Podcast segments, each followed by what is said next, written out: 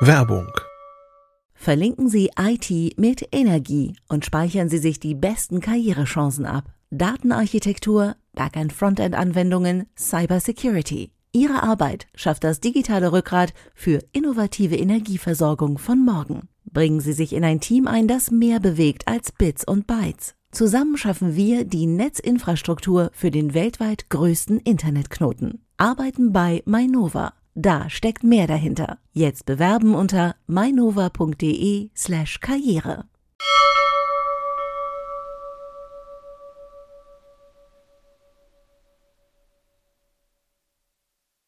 Frisches Fritz aus für fesche Fritzboxen. Frisches Fritz aus für fesche Fritzboxen.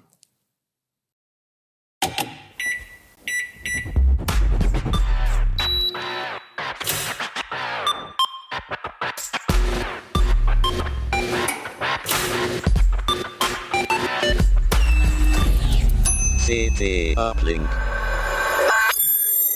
Hallo, ich begrüße euch zu einer neuen Folge von CT Uplink. Mein Name ist Kevan Toni Carboni und ich bin Redakteur bei der Computerzeitschrift CT. Und von der CT gibt es auch eine neue Ausgabe. Die haben wir noch nicht da, die ist gerade im Druck, aber wenn ihr diese Folge seht, dann ist Ausgabe 23 2022 entweder bei euch im Briefkasten oder am Kiosk oder natürlich auch digital erhältlich. Und da sind äh, etliche spannende Themen drin. Äh, zum Beispiel ein großer Notebook-Guide ähm, von Business-Geräten, ganz leichten, bis zu ähm, äh, ordentlichen Gaming-Notebook-Krachern. Ähm, das wird vermutlich nächste Woche bei uns im Uplink-Thema sein. Äh, außerdem gibt es Fragen und Antworten, eine FAQ zu Balkonkraftwerken, Tests von schnellen SSD und weitere Tests. Aber heute da widmen wir uns einem anderen Themenschwerpunkt äh, aus der 23, nämlich die Fritzbox bekommt ein neues Update. Das steht kurz bevor und das haben sich meine Kollegen ähm, schon mal angeschaut. Und bevor wir darauf eingehen, noch ein Wort von unserem Sponsor. Werbung Der digitale Wandel ist jetzt und er ist überall. Du bist Spezialist im Software Engineering oder IT Consulting? Bei MSG wirst du zum Wegbereiter für die digitale Transformation ganzer Branchen. In agilen Projekten eröffnen wir Kunden mit nachhaltigen Lösungen neue Wege und dir ausgezeichnete Entwicklungsmöglichkeiten. Flexible Arbeitszeiten mit Überstundenausgleich sorgen dazu für eine gesunde Work-Life-Balance. Lerne uns kennen und bewirb dich auf karriere.msg.group. Ja, die Fritzbox, das ist wahrscheinlich der populärste Router in Deutschland. Ähm, entweder steht sie bei euch zu Hause oder ihr kennt jemanden, wo die steht. Ähm, und ähm, ja, ein Merkmal von von der Fritzbox ist natürlich auch das Fritz OS, das Betriebssystem äh, des äh, Fritzbox Routers. Und äh, AVM arbeitet jetzt schon länger an einer neuen Version. Es gibt auch Beta-Versionen, die man sich, ähm, wenn man so mutig ist, äh, draufladen kann. Und dieses äh, FritzOS 7.50 ähm, ist äh, heute unser Thema und dazu habe ich mir natürlich fachkundigen Rat aus äh, unserer Redaktion geholt, aus dem Hardware-Ressort, unsere Netzwerkspezialisten Herzlich willkommen, Dusan. Ernst, bitte stellt euch doch mal kurz vor. Dusan, vielleicht du zuerst. Ja, mein Name ist Dusan Zivadinovic. Ich bin ähm, Redakteur im Netze-Team und betreue diverse Themen rund um ähm, Netzwerke, ob es jetzt Protokolle sind, äh, manchmal auch Router, manchmal Funkprotokolle, 5G Mobilfunk. DNS-Sec. DNS-Sec und überhaupt DNS. Genau. Ja. Und Ernst. Ja, ich bin Ernst Ahlers, wie du schon im Netzwerkeressort und habe mir mehr so die Infrastruktur auf die Fahne geschrieben. Das heißt die LAN-Vernetzung, das Ethernet-Kabel oder andere Medien, äh, WLAN und ich gucke auch gerne in Router rein und äh, messe, was die dann so schaffen, wenn sie Daten zwischen Internet und internem Netz umschlagen sollen. Ja, herzlich willkommen. Und bevor wir einsteigen, hätte ich sozusagen so eine Eisbrecherfrage, so, damit wir warm werden. Was war denn eure erste Fritzbox? Eieiei, gute Frage. Also das war irgendeine kleine, ich glaube, da war noch keine TK-Anlage drin äh, und fungierte bei mir als Ersatzgerät anfangs, weil mir ein der Standardrouter, den der Provider damals geliefert hatte, der war ausgefallen Und äh, dann brauchte ich unbedingt, das war ein Wochenende, brauchte ich unbedingt einen Ersatz. Aber ich weiß nicht mehr, welches Modell das war. Erinnerst du dich noch an die Modellnummer? Aber auf jeden Fall, weil die Fritzbox, die, äh, die erste, die ich mir gekauft habe, die läuft heute noch bei meinen Schwiegereltern, ist mittlerweile acht Jahre alt und das ist eine 7360. Ich habe die dann aber relativ schnell ausgetauscht, weil ich Dualband WLAN haben wollte. Ja, ähm, da auf die unterschiedlichen Modelle ähm, kommen wir noch, also nicht die älteren, sondern die, die es aktuell gibt. Ähm, aber ähm, der Aufhänger sozusagen für, für eure Artikelreihe jetzt in der 23 ist ja das anstehende neue Fritz OS, die neue Version. Ähm, was äh, gibt es da Neues? Welche Features gibt es da oder was ist das Besondere daran? Na, es gibt ähm, wie bei allen großen Updates von AVM, was jetzt diese Routerbetriebssysteme angeht, gibt es haufenweise Features. Also wenn man sich das anguckt ähm, und beziehungsweise wenn man sich das ausdruckt, kann man Tapetenbahnen ähm, damit bedrucken. Ähm, wir konzentrieren uns halt darauf, nicht jetzt irgendwie äh, irgendwelche Mika-Fehler zu kommentieren, äh, sondern ähm, auf das große Ganze und gucken uns, was gibt es an Neuerungen, gucken wir uns an. Und ähm, mir ist da hauptsächlich Smart Home aufgefallen. Da gibt es ähm, Dinge, die ich vorher nicht erwartet habe, die ich aber vermisst habe. Und im VPN-Bereich, da weiß man auch schon seit längerem, dass AVM da mit der ähm, tradierten IPsec-Technik nicht so ähm, beeindruckende Performance geliefert hat. Und wir haben vor vielen Jahren haben wir uns gewünscht, dass ähm, zusätzlich oder ersatzweise zu ähm, zu IPsec ähm, OpenVPN reinkommt. Das hat nicht geklappt. Ähm, aber jetzt gibt es das neue schnelle WireGuard. Ja, das äh, das ist glaube ich der die Änderung, die ich jetzt so ähm, mhm. erwartet habe. Deswegen habe ich auch bei mir zu Hause schon äh, länger diese Beta-Version oder diese Labor-Version nennen die das, glaube ich, äh, installiert. Äh, Kleiner Fun Fact, ich habe mal vor Jahren als Privatperson auch von meiner privaten E-Mail-Adresse äh, AVM geschrieben, habe gesagt, hey, warum baut ihr denn da nicht WireGuard ein? Ähm, deswegen glaube ich damit an, dass mein Mobilfunkprovider nur IPv6 mir angeboten hat und dadurch ich sozusagen dieses IPsec äh, VPN nicht mehr aufbauen konnte. Ähm, und da schrieb mir dann der AVM-Mitarbeiter, ähm, er hätte das weitergegeben und er persönlich befürwortet das sehr. Das fand ich doch sehr interessant, so eine persönliche Note in so einer Nachricht. Aber mhm. welche Änderungen ähm, findest du spannend an dem neuen Fritz OS? Ernst? Also richtig schön ist natürlich, dass äh, AVM auch das alte VPN nicht komplett fallen lässt, sondern auch da noch verbessert. Nicht nur den Durchsatz, den haben sie deutlich gesteigert, sondern auch, dass es jetzt eben IPv6 als Trägerprotokoll verwenden kann. Ähm, der Umbau, nein, der Einbau von WireGuard ist natürlich eine recht große Sache. Deswegen haben die das wahrscheinlich eine ganze Zeit lang vor sich hergeschoben, bis dann vor zwei Jahren die Deutsche Telekom mit ihren Speedport-Routern mal anfing, das auszuprobieren. Vielleicht war das so der letzte Tropfen, der das fast zum Überlaufen brachte und AFM dann dachte, jetzt müssen wir langsam mal. Und äh, WireGuard funktioniert da aus meiner Sicht äh, erstaunlich schmerzfrei mittlerweile zu der Geschichte dieser Beta-Version, die es ja seit Anfang des Jahres gibt.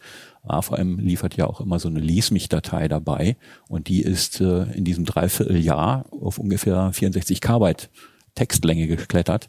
Da sind natürlich dann alle Änderungen von allen Versionen drin, aber das wird schon, selbst wenn man ein bisschen filtert, richtig viel, was da so verbessert wurde. Jetzt äh, würde ich, glaube ich, gerne, weil WireGuard und VPN da so der dicke Brocken ist, würde ich, glaube ich, erstmal auf die anderen Sachen äh, zu sprechen kommen. Du hast gesagt Smart Home, das hat dich ein bisschen mhm. überrascht. Was sind, kannst du da konkret werden? Was, was sind da die Neuerungen? Naja, Smart Home. Also ähm, wie, wie als AVM damals angefangen hat mit dieser Smart Home Technik und den eigenen Produkten, da sah das noch ziemlich dürftig aus. Wenige Geräte und wenig dran zu konfigurieren. Hier mal eine Steckdose, ähm, die man schalten konnte und wo auch noch ein Temperatursensor drin war. Das war alles nicht so ähm, beeindruckend. Mhm. Natürlich schön wenn, wenn für den Anfang, aber mittlerweile gibt's ja ähm, Thermostaten für Heizungen, es gibt Lampen, ähm, es gibt weiterhin diese Steckdosen, da gibt's halt diese Schalter, die man benutzen kann, um Lampen zu schalten und solche Dinge. Und das Coole ist, lange Zeit war es so, dass diese einzelnen Elemente jedes für sich dahin gelebt hat. Du konntest jedes irgendwie automatisieren und irgendwelche Programme, Urlaubsabwesenheiten, Wochenendabwesenheiten und so konntest du ein, eingeben, aber nicht so richtig or orchestrieren. Und dafür haben sie jetzt eine Grundlage geschaffen. Bevor wir darauf eingehen, was das ist, äh, wollte ich nochmal ähm, einhaken für die Leute, die ähm, vielleicht jetzt äh, das Smart Home System von AVM nicht so kennen. Das, die Besonderheit ist ja, dass die eben nicht äh, auf Zigbee äh, oder WLAN setzen, sondern diese deckt äh, hm. ähm, Schnittstelle verwenden. ULA, äh, ja, genau, ja. ne? Also Hm. ähm, diesen Niedrigenergiemodus Hm. von deckt, den, Hm. weil sie halt im Prinzip das ja auch in den Geräten schon haben, diese Decktechnologie Hm. für die Schnurlostelefone. Ne? Genau. Mhm. Ähm, was meinst du jetzt, die haben da eine neue Grundlage gemacht? Also ähm, kann ich jetzt, also wie kann ich jetzt diese äh, einzelnen Geräte orchestrieren oder? Naja, also es gibt so Szenarien, die kann man mit den Automatiken, die sich AVM hat einfallen lassen, nicht umsetzen. Also stell dir vor, du hast ein Homeoffice und ähm, wenn du das betrittst, dann willst du, oder irgendein Office, ja, wenn du das betrittst, dann möchtest du im, im Büroraum eine bestimmte Temperatur haben, aber in der Teeküche eine geringere und dann im, äh, ähm, im Badezimmer eine noch geringere oder vielleicht sogar abgeschaltet. Ähm, aber jedenfalls alles zu verschiedenen Uhrzeiten mit verschiedenen Temperaturen. Und wenn man die alle zu einer Gruppe zusammenfassen wollte, beim Betreten an und beim ähm, Verlassen aus, dann war man zum Beispiel bei den Thermostaten daran gebunden, dass die allesamt dieselben Absenktemperaturen und Komforttemperaturen fahren. Das ist aber Quatsch, wenn du jetzt einen, wenn du ein Homeoffice hast ähm, und du hast da irgendwie einen Flur, dann möchtest du den Flur nicht auf, äh, nicht unbedingt auf 22 Grad hochheizen, sondern der soll ruhig bei 16 bleiben oder sowas, weil da ist niemand drin, ähm, soll nur nicht einfrieren. Und ähm, deswegen konnte man halt viele Dinge nicht machen, ähm, die man sich eigentlich so gewünscht hat. Und nun gibt es aber ähm, Möglichkeiten anhand von Szenarien, ähm, sich Aktionen vorher zu überlegen oder vorher zu programmieren und die dann zusammenzufassen und dann zum Beispiel auf einen einzelnen Knopf zu legen. Das heißt, ich muss nicht da die Weboberfläche oder eine App starten, sondern ich kann wirklich einen haptischen Knopf drücken. Genau, das kann ein haptischer Knopf sein und AVM hat dafür ähm, Smart Home Knöpfe entwickelt, die sind batteriebetrieben. Da drückst du halt auf den Knopf und dann löst es eine Aktion aus. Und wenn du nochmal drückst, kannst du programmieren, dass es die gegenteilige Aktion ausdrückt, ähm, auslöst. Ich fand das nicht so nützlich, weil ich kann an diesem Button, den AVM da gebaut hat, kann ich nicht erkennen, welchen Zustand hat es denn jetzt ausgelöst. Ähm, ich habe dafür aber was anderes verwendet, was AVM sich so, glaube ich, nicht vorgestellt hat, aber auch nicht ausgeschlossen. Nämlich, es gibt ja diese schaltbaren Steckdosen, die haben zwei LEDs und die eine davon entspricht einem Relais. Wenn du da drauf drückst, dann klickt es. Und es leuchtet dann auch. Wenn du es angemacht hast, leuchtet es. Wenn du es ausgeschaltet hast, leuchtet es eben nicht mehr. Du kannst dann an diese schaltbaren Steckdosen, kannst zum Beispiel eine Dreiersteckdose anklemmen, anklemmen und äh, da ist dann dein Drucker dran, dein Monitor und der PC. Schaltest du also alles mit einem Knopfdruck ein, so wie bisher, das ging vorher auch schon. Aber zusätzlich kannst du jetzt Funktionen auf diesen Knopf mitprogrammieren, wo jetzt ähm, die Thermostaten die Komforttemperatur einnehmen. Und da hast du aber für jeden einzelnen Thermostaten kannst du andere Komforttemperaturen regeln. Das heißt, also ich, einstellen. das heißt, ich drücke auf meiner Steckdose auf den Knopf Einmal auf den Knopf. und dann äh, Genau. schaltet der alle Thermostate auf Komforttemperatur, aber das ist dann im Wohnzimmer was anderes als im Badezimmer. Genau. Und zusätzlich gehen natürlich, weil das diese schaltbare Steckdose ist, gehen natürlich die Geräte an, an denen du arbeitest. Okay. Ähm, jetzt äh, ist natürlich äh, die Fritzbox äh, ein Router vor allem, ja, äh, oder in erster Linie. Und was hat sich denn im Netzwerkbereich ähm, jetzt abge abseits von dem VPN äh, ge getan? Auch viele kleine Verbesserungen. Zum Beispiel hat AVM noch die WLAN-Stabilität verbessert. Das ist natürlich schwer zu prüfen. Das muss man ja einfach mal so glauben. Die wissen ja eigentlich auch, was sie tun. Ähm, sie bieten eine neue Option, wenn man Fritzboxen in einem Mesh als Repeater verwenden will, da wird das erste Gerät, die 7590, jetzt auch lernen, dass sie dynamisch beide Funkbänder nutzt und nicht immer nur in einem mit der zentrale Verbindung hält. Das sind so Kleinigkeiten, äh, die das Leben im Netzwerk leichter machen. Und ähm, dann haben wir über DECT schon gesprochen in dem Smart Home Bereich, aber Telefonie kann das Teil ja auch. Ähm, da äh, gibt es ja auch Verbesserungen. Ähm, die, äh, die Telefone sprechen jetzt mit mir, oder? Ja, die Telefone können den Namen des Anrufers ansagen. Ähm, nettes Feature, aber ich würde das jetzt nicht so hochhängen. Naja, diese Sprachausgabe ja. setzt sich fort, ähm, dass man nämlich auch einen Terminkalender eingeben kann am Telefon. Ist natürlich ein bisschen äh, schwierig mit der Tastatur, sich einen vernünftigen Text zurechtzuklimpern, aber vielleicht kommt da ja später nochmal äh, eine Erweiterung, dass man auch über einen Browser das machen kann. Und wenn der Termin dann ansteht, dann sagt dir Telefon, sagt dir das Telefon, was Sache ist. Das ist vielleicht ganz nützlich für Leute, die nicht ständig auf den Bildschirm gucken. Genau, man kann ja dadurch, dass diese Deckt-Reichweite so groß ist, kann man sich ja das Telefon an den Gürtel klemmen und spaziert dann im Haus herum, wenn, er, wenn man irgendwas zu tun hat und wird dann aber unterwegs erinnert.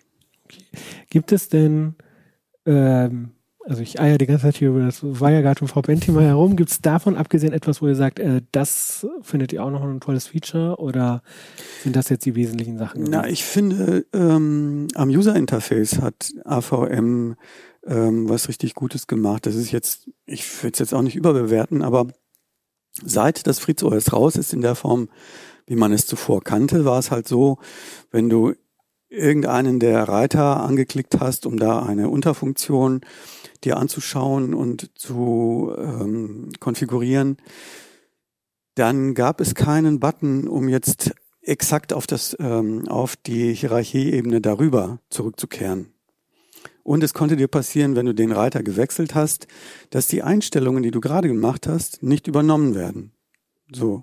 Die hast du dann aber nicht mehr im Blick gehabt und hast dann auf derselben Ebene in einer Nebenhierarchie gearbeitet und hast gedacht, so meine alten Einstellungen, die sind jetzt übernommen, aber Pustekuchen sind nicht übernommen worden. Also daran hat AVM gearbeitet, hat das ähm, wirklich miteinander verzahnt, so dass man von jeder Ebene wieder äh, wieder zurück kann und auch natürlich wie zuvor äh, jede Unter Unterebene natürlich anwählen kann. Aber ähm, es kann dir jetzt nicht mehr passieren, dass die Einstellungen, die du gemacht hast, dass die verloren gehen, nur weil du jetzt eine Ebene nach rechts gerückt bist. Und was vielleicht im Netzwerkbereich noch wichtig ist, wenn du eine Fritzbox jetzt einrichtest, dann wird grundsätzlich IPv6 aktiviert an jedem Internetzugang. Äh, wenn der Provider es dann nicht anbietet, gibt's das halt nicht, aber man kann es nicht mehr vergessen. Und das ist deswegen wichtig, weil du vielleicht in einem anderen Netz unterwegs bist. Ähm, wenn es da kein V6 gibt, kannst du natürlich auch über V6 kein äh, VPN zu deiner Fritzbox zu Hause aufbauen. Genau. Dann VPN ist das Stichwort. Ähm, genau, wir haben schon gesagt, WireGuard, diese äh, junge VPN-Technologie, die ja seit ein paar Jahren für Furore sorgt, äh, weil sie halt so schlank und performant ist. Äh, wir haben ja auch mehrere Artikel äh, dazu gemacht, unabhängig jetzt von AVM. Zu, ähm, ähm, das wurde ja lang erwartet, das ist jetzt äh, drin. Ähm, ich selber benutze das auch. Äh, ich hatte vorher selber einen VPN, ähm, WireGuard VPN-Server zu Hause aufgesetzt, auf äh, auf einem anderen Rechner so und habe das dann durchgeschleift. Äh, habe mich da auch sehr gefreut. Ähm, was ich ja cool finde, ist halt natürlich, ne, ich, ähm, das ist die Einrichtung ist viel einfacher. Ne? So, ich brauche nur noch diesen QR-Code einzuscannen und dann ist es auf meinem Handy auch das VPN eingerichtet. Ähm, jetzt so abseits davon, ähm, wie ist denn, also ist es jetzt ein bisschen schneller oder was, was bringt WireGuard im Gegensatz zu IPsec? Also bei der ersten Messung Anfang des Jahres hatte ich schon festgestellt, dass es auf so einer 7590, was eine recht verbreitete DSL-Fritzbox ist, ungefähr doppelt so schnell ist wie das alte IPsec. An diesem Verhältnis hat sich nicht viel getan. Es ist immer noch ungefähr doppelt so schnell und äh, interessanterweise haben aber beide VPN-Spielarten sich äh, weiterentwickelt in diesem Dreivierteljahr seit der ersten Implementierung. Also mit so einer 7590 kriegst du jetzt ohne weiteres auch mal so 250 Mbit pro Sekunde mit dem VPN aus dem Internet. Das ist schon eine Hausnummer. Früher war das, wenn man Glück hatte, bei einem Fünftel. Ja, ist total interessant, ne? wenn man zu Hause eine Nextcloud hat ne? und dort äh, eben die Daten ähm, hin und her schaufeln will. Ne? Ähm, jetzt ähm, hatte ich äh, ja gesagt, ich hatte Probleme mit ähm, ähm, IPv6 und damit ging halt das VPN nicht, das IPsec-V, äh, da habt ihr gesagt, das haben die gelöst. Aber ich hatte noch das andere Problem, dass diese Art von, ähm, wie das IPsec-VPN eingerichtet wurde von AVM, dass bei meiner modernen Android-Version äh, ich das nicht mehr einrichten konnte. Also vorhandene VPN-Verbindungen, die hat, die gingen weiterhin, aber ich konnte keine neue einrichten, weil der gesagt hat, das ist jetzt veraltet, diese Technologie. Ist, haben die daran auch gearbeitet? Wisst ihr das zufällig? Nein, also es ist bei IKE V1 geblieben. Da gibt es keine Änderung. Es ist auch nicht zwingend notwendig. Ich verstehe nicht richtig, äh, warum jetzt Android so darauf rumreitet, dass man unbedingt IKE V2 machen soll. Also ähm, IPsec ist so, wie es AVM implementiert hat und so, wie man es halt überall auch von allen anderen Implementierungen kennt. Das ist sicher. Es ist umständlich, aber es ist sicher und zuverlässig. Und von daher verstehe ich nicht, was diese Einschränkung von Android soll. Aber also ich habe mir in dem Fall, als ja. ich noch ein VPN benutzte, äh, damit beholfen, eine App zu nehmen, VPN Zilla. Mhm. Ähm, da kann man das noch problemlos einrichten und die kann auch mehrere verschiedene VPN-Zugänge verwalten. Ähm, die kann man gratis ausprobieren und wenn es einem gefällt, dann holt man sich die offizielle Version, die Pro-Version halt. Das ist mal ein guter Tipp.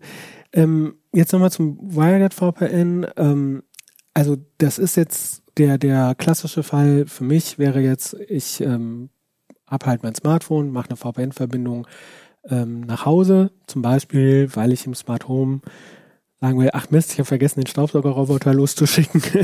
Der soll jetzt nochmal irgendwie, ne, das ist wirklich ein realer Fall. Ne, das passiert mir häufig.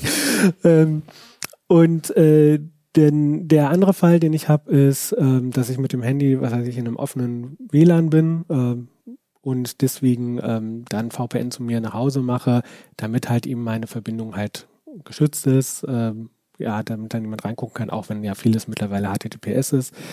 Ähm, was ähm, aber AVM bietet ja darüber hinaus ja auch andere Möglichkeiten, andere Szenarien, wie man das VPN einsetzen kann. Du schon kannst du vielleicht genau, da genau. beschreiben? Ähm, ja, also was wir normalerweise kennen, die meisten User brauchen ähm, diese Sterntopologie, das heißt, ihre Fritzbox ist zu Hause und dann hat aber der Fritzbox-Administrator für sich, für seine Frau, für die Kinder ähm, oder weiß ich nicht, ähm, Kollegen, ähm, Mitbewohner, wenn es um eine WG geht, ähm, hat dann ähm, jeweils auf den Smartphones oder Laptops der Leute Clients eingerichtet, die sich dann mit der Fritzbox verbinden, so dass die dann, keine Ahnung, aus der dahinterstehenden Nextcloud ihre Sachen da rauszupfen können oder sie können sich die Webcam-Bilder angucken oder was immer man in dem heimischen Netzwerk machen will, das kann man dann von unterwegs machen. Und die Fritzbox ist da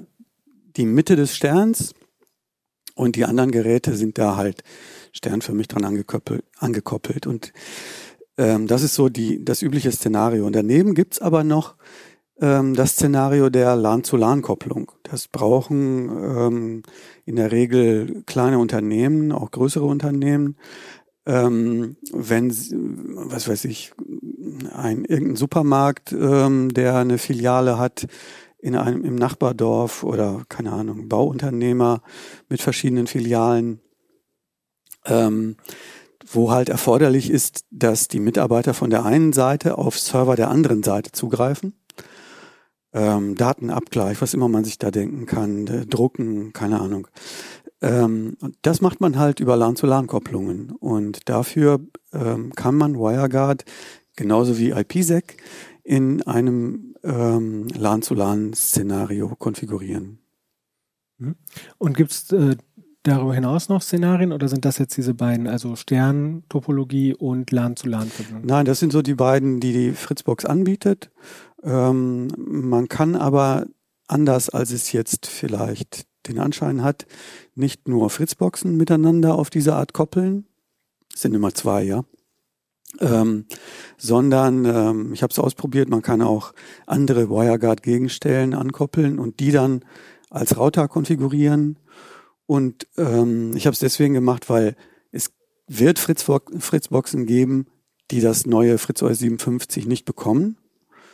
Ähm, und man möchte aber auch dahinter irgendwie WireGuard benutzen. Und dann habe ich mir angeschaut, ähm, ob man einen Raspi äh, passend konfigurieren kann als Router. Und ja, das hat funktioniert. Man muss ein bisschen tricksen, aber hat geklappt. Genau, wie man das im Detail macht, das hast du ja ähm, in dem Artikel äh, beschrieben. Ähm, genau, also schaut da dann einfach ähm, in CT23 rein. Ähm, es ist, glaube ich, Seite 68, ne, der Artikel Tunnelbeschleuniger. Ja, ach, da ist die Kamera. genau. Ähm, und äh, ja, äh, du, du hast schon einen Stichpunkt ähm, genannt. Ähm, nicht alle werden das ähm, Fritz OS Update bekommen.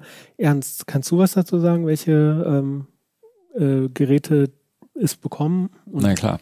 AVMs Strategie ist da eine ziemlich simple. Es bekommen grundsätzlich erstmal alle Geräte, die zurzeit verkauft werden. Da kann einfach jeder auch nachgucken online bei AVM, wie das äh, Portfolio im Moment aussieht und ob die eigene Fritzbox noch dabei ist. Äh, AVM hat mir aber auch gesagt, dass es einzelne ältere Boxen gibt, die es wahrscheinlich bekommen werden. Wann und welche genau ist aber noch unklar. Da müssen wir einfach gucken, was passiert. Okay, aber was ist denn so die älteste Fritzbox, die noch verkauft wird? Ui, das ist eine gute Frage. Oder eine, eine ist, also um, um, mal so ein ja, Gefühl ja. dafür zu bekommen. Äh. Also das ist, glaube ich, so eine 75, 20, 75, 30, sowas in die Richtung. Mhm. Oder sogar eine 75, 10. Das sind die ganz einfachen Boxen. Und, und wann, wann ist die erschienen? Ich weiß es nicht mehr. So, so, ganz grob? Ich weiß es nicht mehr.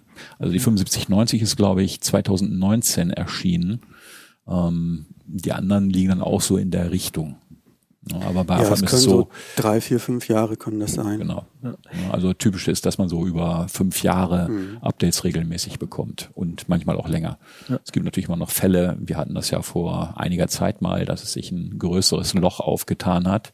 Dann hat AFAM aber auch wirklich richtig weit zurückgegriffen, auch ganz alte Boxen noch updated, die noch im Betrieb sind, äh, damit die Kunden da keinen Schaden haben.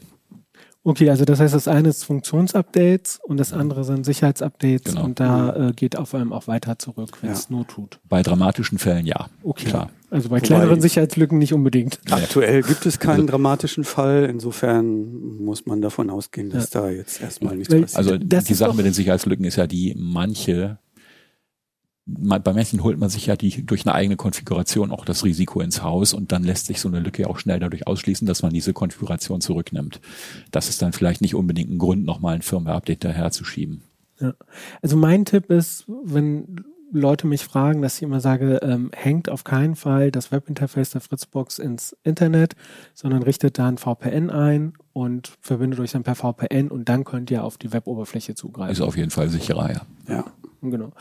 Ähm, und ich weiß nicht, ich habe nur den Eindruck, dass die Fritzbox, ähm, also das ist doch schon überdurchschnittlich, was die an Updates äh, anbieten. Oder ist das jetzt einfach nur ähm, mein, mein subjektiver Eindruck? Äh? Also du kriegst natürlich auch bei anderen Routern lange Updates, aber es ist dann typischerweise eher so im Unternehmensbereich. Also das sind die Hersteller, die sich an Firmenkunden richten. Ähm, aber so im Consumer-Bereich, für das, was man sich für zu Hause holt, da ragt AVM schon sehr heraus. Es gibt natürlich auch andere Anbieter, äh, zum Beispiel die Telekom bietet ja eigene Speedport-Router ein. Die pflegen ihre Geräte natürlich auch relativ lange, aber ähm, sind mit der Erweiterung neuen Funktionen und Optionen nicht ganz so auf der Höhe wie AVM. Also AVM ist ja schon ziemlich weit vorne. Ja, da will ich auch gleich nochmal drauf zurückkommen, aber ähm, du hast ja auch in, in, dem, in deinem Artikel ja beschrieben, so ein bisschen so Orientierung gegeben, welche Fritzboxen es gibt. Äh, mhm. Also hast natürlich nicht alle beschrieben, aber so, so mal äh, die verschiedenen Klassen, sage ich jetzt mal, äh, vorgestellt. Ähm, ihr habt ja auch ein bisschen was mitgebracht, ähm, äh, was wir hier hingestellt haben, ein paar äh, weiße Boxen. Also heute sind die Router anscheinend alle weiß. ähm, beschreib doch mal, was ist denn, was gibt es denn so für Router und was muss ich denn darauf achten? Also vielleicht, wenn mein, meine Fritzbox kein Update bekommt und ich möchte jetzt ähm, eine neue Fritzbox äh, kaufen. Also da, das erste, wonach du gucken musst, ist, was für einen Internetanschluss hast du? Entweder Internet per Telefonleitung, DSL, per TV-Kabel, DOCSIS, ähm, Glasfaser gibt's ja auch schon und äh, Mobilfunk. Da hat AFAM überall was im Angebot. Und für alle, die vom Provider ein Modem hingestellt bekommen oder ein Modem haben wollen, gibt es natürlich auch noch Fritzboxen mit einem Ethernet-Eingang fürs Internet. Das sind also fünf Geräteserien. Und ähm, du hast eigentlich bei allen jetzt äh, auch schon modernes WLAN dabei. Bei den Mobilfunk-Fritzboxen noch nicht, aber da ist das auch eher verschmerzbar. Ähm, weil Wi-Fi 6 ist die aktuelle Version, die möchte man heute in einem Router haben. Und äh, dann gibt es verschiedene Ausstattungsvarianten. Äh, die einfacheren und die etwas besseren Boxen, das hängt immer davon ab, wie viele Ethernet-Ports haben Sie für die internen Geräte. Haben Sie zum Beispiel deckt für Schnurlostelefonie und Smart Home oder nicht. Und ähm, dann auch eine Unterscheidung äh, bei der Geschwindigkeit für Geräte im LAN. Manche der Boxen haben schon einen extra schnellen Port dafür, 2,5 Gigabit, andere müssen sich noch mit 1 Gigabit bescheiden. Aber also da muss ich halt so ein bisschen denken, du sagst, äh, Wi-Fi 6 will man haben. Ich bin zum Beispiel jemand, ähm, ich bin relativ genügsam. Ähm, irgendwann hat gab es mal wohl eine Störung oder so. Da hat dann mein DSL-Anschluss oder meine Fritzbox mit dem, wer ist das Teil, DSL Slam oder so? Äh, D-Slam, ja. Mhm. D-Slam äh, irgendwie ausgehandelt, dass ich, ähm, ich weiß gar nicht, ich hatte äh, 6 Mbit im Upload und 1 Mbit im Download. Das habe ich irgendwie eine Woche lang nicht gemerkt, erst als ich irgendwie ein Debian Net Install äh, mhm. Installationsimage ja. runtergeladen habe, was wo ich erst dachte so, ja, so ein Linux ISO runterladen dauert ja, so äh, kennt man ja von Ubuntu und so, wissen wir dann, nein, hä? Nee, das ist doch das kleine Net-Install, das sind 250 Megabyte, warum braucht er jetzt dafür eine halbe Stunde? Da ist es mir dann erst aufgefallen. Ähm, jetzt seid ihr natürlich so Netzwerkspezialisten und auch die Technik und so, aber du sagst, Wi-Fi 6 braucht man. Brauche ich das denn zu Hause, wenn mich das eigentlich nicht so interessiert? Du willst es haben. Erstens, weil immer mehr Geräte ja. rauskommen, die Wi-Fi 6 an Bord haben. Und Wi-Fi 6 hat, vor allem wenn man in einer dicht besiedelten Gegend wohnt, einen riesen Vorteil gegenüber den älteren Varianten. Das nennt sich Special Reuse. Ähm, das ist so ähnlich wie hier in einer Gesprächsrunde. Wenn wir jetzt vier Leute wären, könnten sich zwei unterhalten und noch zwei unterhalten im selben Frequenzband, ohne nämlich Sprache. Sich, ohne sich gegenseitig zu stören. Genau. Und ohne so. aufeinander zu warten, so wie wir jetzt. Genau. Und äh, ja, wir müssen jetzt abwechselnd reden und bei Wi-Fi 6 ist es so, da könnten zwei Funknetze parallel auf derselben Frequenz arbeiten und miteinander Daten austauschen, ähm, weil sie sich gezielt ignorieren. Das ist eine Funktion, die, wenn du in einem Wohnblock bist, wo 50 WLANs unterwegs sind, für dich in deinem Wohnzimmer eine wesentlich flottere Verbindung hergeben. Also das ist einer der Knackpunkte bei Wi-Fi 6, weswegen man das haben möchte. Aber man muss auch sagen, ehrlicherweise, AVM hat immer noch nicht ähm, Wi-Fi 6E eingebaut.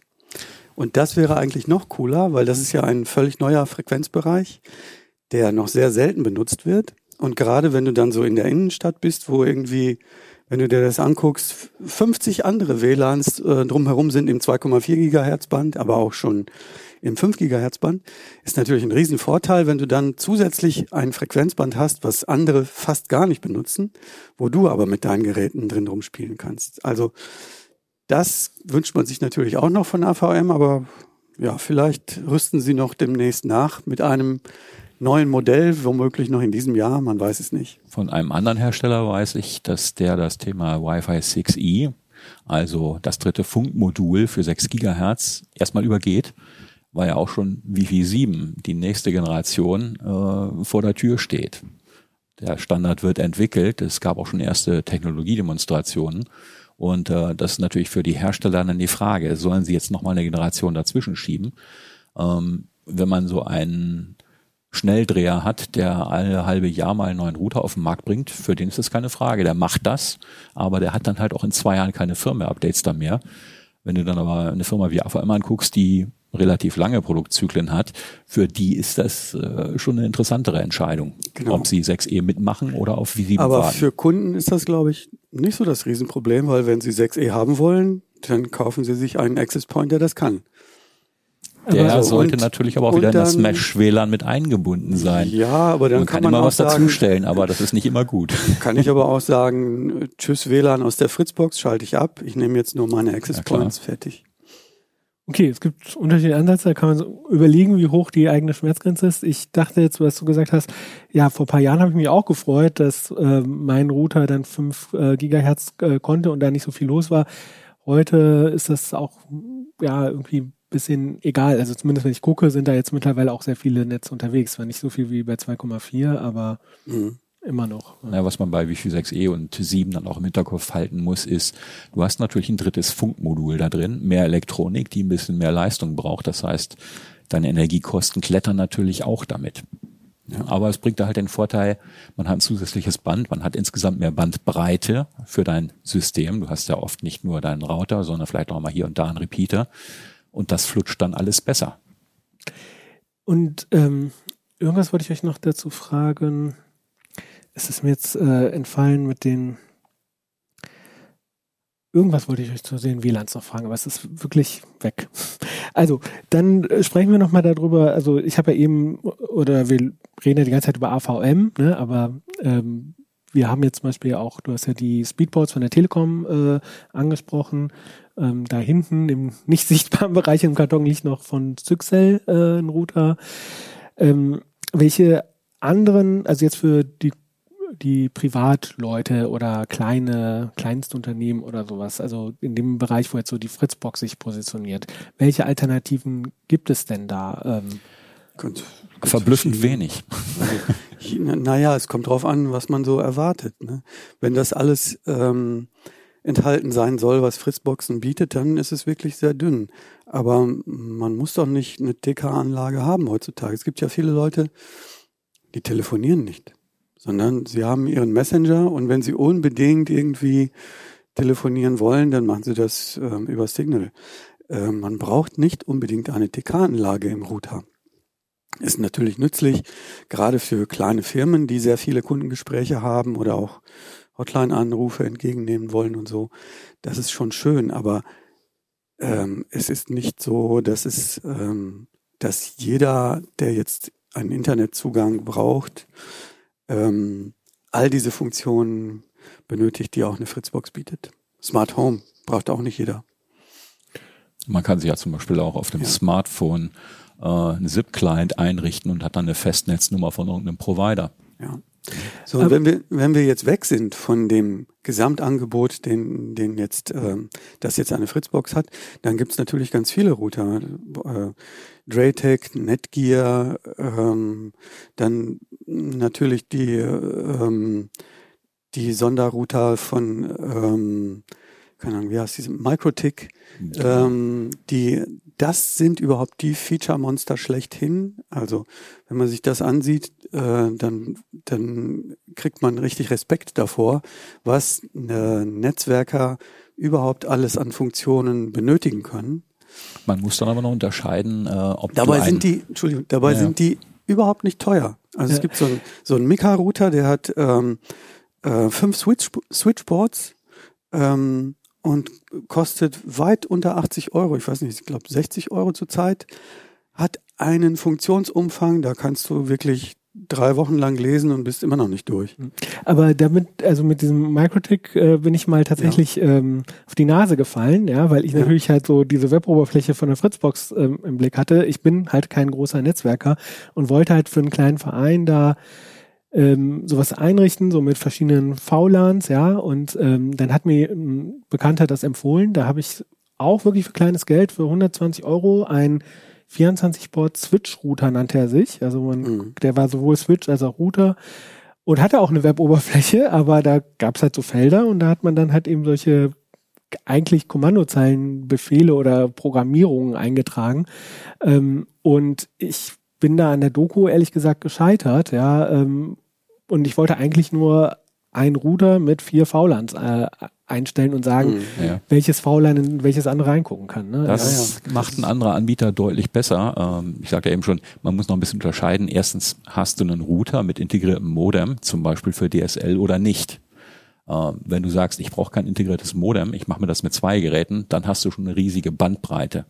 Aber es hat sich in den letzten Jahren ein neuer Anbieter hier ein bisschen ausgebreitet namens Kinetic die haben das Thema VLANs zum Beispiel sehr schön gelöst. Du kannst da ohne weiteres bis zu fünf verschiedene Netzwerkzonen einrichten, die bei den Geräten auch ins WLAN abgebildet werden. Ähm, du kannst die Dinger kaskadieren übers LAN und hast dann mehrere Access Points. Und äh, die Geräte sind überraschend günstig. Gibt es auch wieder mit und ohne integriertes DSL-Modem. Und ähm, das hat mich schon ein bisschen überrascht. Ne? Und klar, es gibt massenweise Anbieter von Asus bis Zyxel, die dir grundsätzlich DSL-Router für ich brauche nur Internet machen. Aber wenn es dann eben an die Spezialitäten geht, zum Beispiel deckt allein für das Thema Schnurlostelefonie Smart Home, da wird die Auswahl dann schon wieder sehr dünn. Genau. Aber nicht zu vergessen, all diese ähm, Router, die Konkurrenzrouter von AVM, gibt viele darunter, die eignen sich für OpenWRT, für das Betriebssystem. Und wenn mir das ursprüngliche Betriebssystem nicht gefällt, was beispielsweise Netgear oder Asus äh, eingebaut haben, dann kann ich mir OpenWRT da reinspielen und bekomme damit die Möglichkeit, ganz, ganz viele zusätzliche Optionen einzubauen. Und nicht nur, weil OpenWRT selber schon so sehr viele Besonderheiten mitbringt, sondern weil man auch nachrüsten kann mit Paketen, so wie man es halt aus der Linux-Welt kennt. Aber wenn ich jetzt hingehe und sage, also was ich die Besonderheit von AVM finde, ist, ich habe eine einfach verständliche Weboberfläche. Ich persönlich finde es manchmal da so hakelig, äh, aber ich glaube, für jemanden, der sich äh, sehr wenig mit Computern auskennt, ist es doch ähm, sehr verständlich gemacht. Deswegen sind auch manche Sachen vielleicht ein bisschen anders, wo wir jetzt irgendwie sagen würden, so, naja, so aus so einer Computerlogik müsste das eigentlich woanders sein, aber die machen das eher sozusagen aus so einer pragmatischen Sicht, habe ich das Gefühl, so wenn ich diese Weboberfläche angucke. Ich habe auch schon ja, über die das, das bessert sich. Also es gibt so Genau. manche Punkte, die sortieren sie im Laufe der Zeit Ich, ich um. finde das gar nicht, also ich finde das gut. Also Ja. man kann ja auch sagen, man muss das ja nicht mit der technischen Mhm. Brille machen. Man kann ja auch sagen, man macht es halt so, wie die Leute Mhm. äh, quasi ihr, äh, sich einrichten wollen. Ne? Mhm. So, ähm, und ähm, dann haben wir den Punkt Nachhaltigkeit, dass die halt wirklich so lange Support anbieten ähm, ähm, und die Teile so, so lange laufen. Ähm, gibt's, klar kann ich natürlich mir ein OpenWRT installieren, da brauche ich aber deutlich mehr Kenntnisse äh, und ähm, Gibt es denn in dem Bereich, also wenn man sich jetzt zum Beispiel jetzt den Speedport anguckt, wie ist denn da die, das Feature-Set, sage ich jetzt mal? Also du hast gesagt, okay, Smart Home brauche ich jetzt bei meiner Fritzbox auch nicht, deckt finde ich praktisch, könnte ich aber auch. Das ist nicht vergleichbar. Genau, du kannst ne? ja äh, Fritzboxen kannst du skripten Mhm. über die TR64-Schnittstelle. Darüber sprachen wir noch gar nicht. Ähm, da gibt es einen Haufen von Projekten, die darauf aufsetzen. Ähm, und das Speedport bietet das nicht. Okay, aber jetzt so für diese Basisfunktionalität, ich will halt einfach ein zuverlässiges, zuverlässiges WLAN. Ich möchte VPN haben. Du, hast gesagt, äh, Speedport bietet auch WireGuard VPN an. Ähm, also da kann man auch, wenn man jetzt solche Spezialsachen wie Skripten oder der- ja, aber auch da muss man sagen, AVM hat wieder die Nase vorn. Als ich das letzte Mal in den Speedport reingeguckt habe, das war vor ein paar Ausgaben, konnte man äh, immerhin jetzt fünf WireGuard-Zugänge einrichten, aber diese Begrenzung hast du bei der äh, Fritzbox nicht. Da kannst du vollknallen, bis der Speicher ausgeht. Ne? Ähm, ich weiß nicht, wo, was der Hintergrund hinter diesen fünf Zugängen bei der Telekom ist. Äh, es war früher aber zum Beispiel nur einer. Ne? Hat sich immerhin schon mal verbessert. Funktioniert aber auch noch nicht mit ich meine, man muss IPv6. da jetzt nicht so ähm, drauf rumreiten. Die, äh, die beide Router haben so ihre ähm, Zielgruppe und der Speedport ist, ist keine schlechte Hardware, auch kein schlechtes Betriebssystem.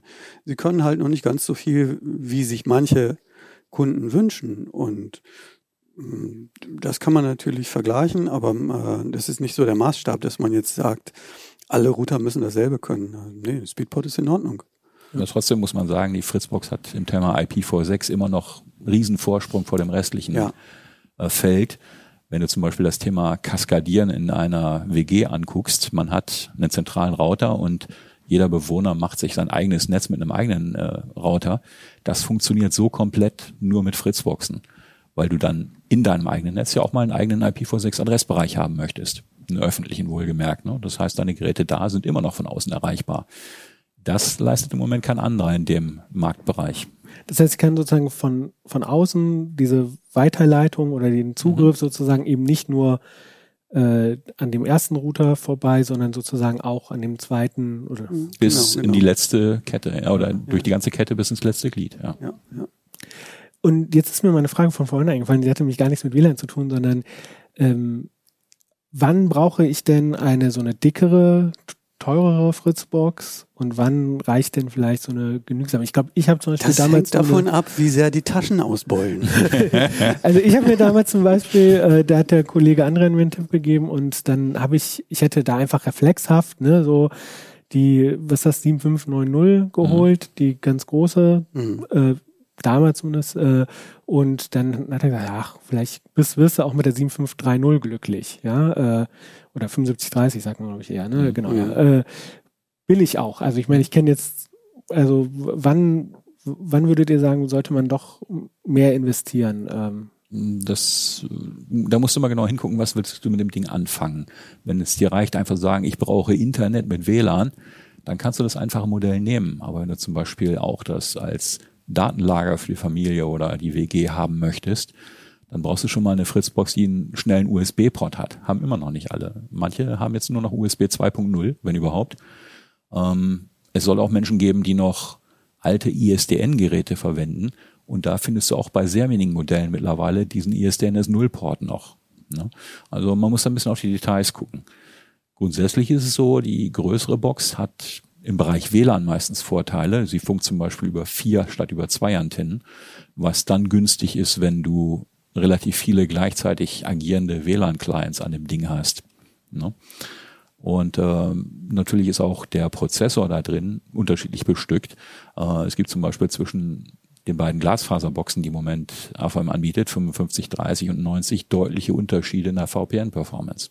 Das heißt, wenn ich zum Beispiel jetzt ein kleines Unternehmen habe und nur eine Person mal per VPN sich irgendwie äh, einloggt äh, aus dem Homeoffice oder so, dann würde das reichen. Äh, oder in meinem Fall, wo ich den Staubsaugerroboter losschicken will. Aber wenn ich jetzt irgendwie acht Leute im Homeoffice habe, äh, dann. Naja, die müssen sich ja eh alle deinen Anschluss teilen in der ja. Firma. Ne? Also wenn der schnell genug ist, also wenn du einen richtig schnellen Anschluss hast, zum Beispiel Glasfaser, ein Gigabit symmetrisch, dann ja. möchtest du die große Box nehmen, wenn du schnell ja. mit dem VPN in die Firma ja. willst. Okay, aber die Features unterscheiden... Muss natürlich auch deinen Anschluss zu Hause dann können. Ja, aber wenn wir nochmal auf die Fritzers gucken, die Features unterscheiden sich jetzt zwischen den Boxen jetzt nicht. Also Softwareseitig nicht, nein. Nee, genau. Also es ist, wenn, es ist halt hardwareseitig. Das also heißt, ich gucke... Wenn, wenn es Fritz aus 57 für deine Box gibt, dann kann sie dasselbe wie alle anderen mit Fritz aus 57 wenn die Hardware da ist. Genau, ja, abgesehen jetzt von den Geräten, die kein äh, DECT an Bord haben. Die können ja, dann auch das kein ist halt ein Hardware-Unterschied, ne? klar. Genau, ja. genau. Also ich gucke, brauche ich DECT, ich gucke, brauche ich einen ISDN-Port, äh, ich gucke, reicht mir die Geschwindigkeit von den Ethernet und USB-Ports. Genau. Und, genau. Und das Allerwichtigste bleibt eben, für welchen Anschluss ist sie? Okay, ja. super. Ähm, genau, also die Details zu den unterschiedlichen äh, Boxen, die hat dann Ernst äh, auch in dem Artikel in der CT23 beschrieben. Könnt ihr dann auf Seite 66 nachlesen, ähm, um auch ein paar Messwerte und auch Messwerte zu den VPN. Genau. genau. In dem ersten Teil wollte ich noch sagen, wir haben auch, während wir uns mit dem FritzOS 7.50 beschäftigt haben, Dinge gefunden, die hat AVM noch gar nicht nach draußen dokumentiert. Und zwar ähm, können die Fritzboxen jetzt äh, Bonjour-Annoncen versenden. Mac-User und Linux-User kennen das. Linux-User unter dem Namen Avachi. Ähm, Oder ZeroConf ist auch so. ZeroConf ist so die übergreifende Technologiebeschreibung, die dir ähm, zusichert, dass dein, dass dein Netzwerkgerät sowohl eine IP-Adresse automatisch sich besorgt, als auch den Hostnamen sich automatisch generiert und ähm, laufende Dienste annonciert. Das alles ist ZeroConf zusammen. Äh, und noch ein paar Details mehr, aber so im Wesentlichen. Das Interessante daran ist, ähm, Windows-User, die kennen das ja seit jeher. Wenn sie in die Netzwerkumgebung gucken, dann äh, sehen sie da natürlich die SMB-Freigaben und die Druckerfreigaben. Das kennen die und das ist auf Basis der NetBIOS-Annoncen. Ähm, aber ähm, Windows 11 hat ja jetzt Schluss gemacht mit NetBIOS und stattdessen machen die auch jetzt MDNS, also die Protokolltechnik, die Apple Bonjour nennt und Linux nennt das Avachi. So und ähm, neu ist jetzt halt, dass sowohl Linux als auch Mac-User zum Beispiel, wenn sie die Netzwerkumgebung öffnen, also bei, bei Mac ist das halt ähm, der Finder und dort die Netzwerkumgebung, dann können die sehen, dass da eine Fritzbox im LAN ist und können die anklicken. Dann geht zum Beispiel das Webinterface umgehend auf und ich muss dazu weder die IP-Adresse kennen, noch muss ich den Domainnamen kennen, gar nichts davon. Ich kann also sofort, ähm, sobald ich die da in, im Finder sehe oder auch, als Linux-User, kann ich sofort auf das Webinterface drauf. Das ist ein bisschen Komfortgewinn. Und drunter her ist das nützlich für AVM, weil es ähm, äh, Smartphone-Apps von AVM gibt, die das MDNS benutzen, um die Fritzbox zu finden im LAN. Und dann von da aus weitere Konfigurationen oder, oder Aktionen auszuführen. Das hat AVM beispielsweise gar nicht kommuniziert bisher. Ja. Dann ähm, schauen wir mal, was da sich noch tut. Ähm, ich habe auch schon mal die Erfahrung gemacht, dass ich da nachgefragt habe und dann die mir gesagt haben, ja, das äh, können, können Sie so und so machen. Äh, das haben wir nur noch nicht dokumentiert. Ja. Äh, ich so, darf ich das denn in der CT schreiben? Ja, dürfen Sie. Ne? Mhm. Genau. Ähm, okay, ich glaube, jetzt haben wir, glaube ich, alles abgeklappert. Ähm, ich schaue mal auf meinem schlauen Zettel. Dann habe ich noch eine Frage zum Schluss. Welches Feature wünscht ihr euch noch von Fritz OS oder von der Fritzbox? Ich würde sagen Wi-Fi 6E. Spontan. Ich wünsche mir, dass die Laborversion doch noch für die 4060 äh, erscheint. Die würde ich nämlich rasend gerne ausprobieren mit Jetzt. WireGuard. Gleich heute Nacht. Und würde ich, ja, wird schwierig, weil wir heute Abend Gäste haben und ich dann wahrscheinlich nachts nicht mehr ganz so fit bin, aber vielleicht würde ich mich dazu durchquälen. Okay, äh, jetzt fällt mir gerade noch ein, Laborversion, genau, das ist noch das, was ich fragen wollte. Ähm, wir haben ja gesagt, man kann diese Laborversion runterladen. Ähm, ich persönlich hatte jetzt so keine Probleme damit. Wo sagt ihr, wann soll man es machen und wann lieber, lieber die Finger davon lassen? Generell erstmal die Finger davon lassen. Es kann ja, es können schlimme Dinge passieren, wenn man zum Beispiel, äh, es hatte ich, äh, ich hatte einen Fall vor drei oder vier Monaten, da kam ein Update automatisch in die Fritzbox rein und ähm, sämtliche Smart, Smart Home Konfiguration war vermurkst. Plötzlich gingen überall die Thermostaten auf Komforttemperatur, irgendwann mitten in der Nacht, um drei war das, glaube ich. Und solange das in Laborumgebungen passiert, dann sieht man das am nächsten Morgen in der Mail und denkt, ach Mist, jetzt wurde da sinnlos geheizt. Aber wenn das im privaten Umfeld passiert, dann kann man sich vielleicht schon mal drüber ärgern. Vielleicht ist man noch nicht mal zu Hause und kann nicht eingreifen. Oder ja, schlimmstenfalls funktioniert das VPN nicht. Man kommt dann von draußen nicht drauf und kann nichts reparieren. Also die Finger davon lassen, wenn man keine Testumgebung hat. Okay, ich glaube, ich muss nach Hause. Zumindest ein Backup von meiner Fritz-Box Fritz Ich sehe das nicht ganz so streng wie du, Jan. Er hat natürlich prinzipiell recht. Wenn das Ding laufen muss und du kannst nicht einfach mal eben hinfahren, dann lass die Finger davon. Aber wenn du relativ häufig mal zu Hause bist und es stört die Familie nicht, wenn mal zum Beispiel die Telefonie für eine halbe Stunde nicht funktioniert, dann kannst du natürlich auch mit äh, der Laborversion zu Hause was machen. Die Familie möchte ich sehen. Been there, done that.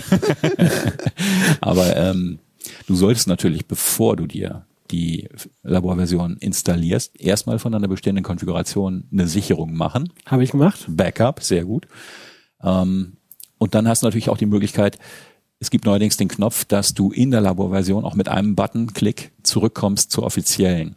Wenn du also mal den Fall hast, irgendwas hat durch ein automatisches Update den Geist aufgegeben, drück den Knopf und warte dann, bis die finale Genau. Version Aber erstmal, Schatzi, das Internet ist jetzt für eine Weile weg.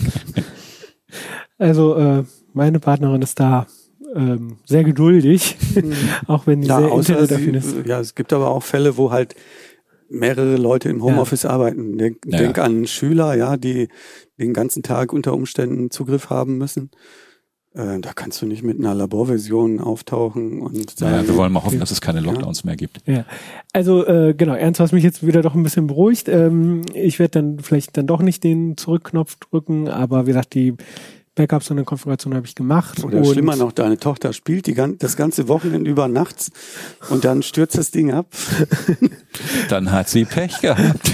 Genau. Ähm, und was man dazu sagen muss, ist natürlich, dass äh, relativ häufig Updates kommen mit der Laborversion. Also äh, mindestens einmal die Woche oder äh, Kann man aber variiert. abschalten. Also man, man kann natürlich ähm, automatische Updates zulassen. Ja, man kann es aber auch abschalten und dann selber drüber bestimmen, wann die Updates eingespielt werden und sich nur informieren lassen. Gut, dann ähm, lassen wir nochmal unseren Sponsor zu Wort kommen und dann ähm, stelle ich noch ein paar Sachen vor. Werbung.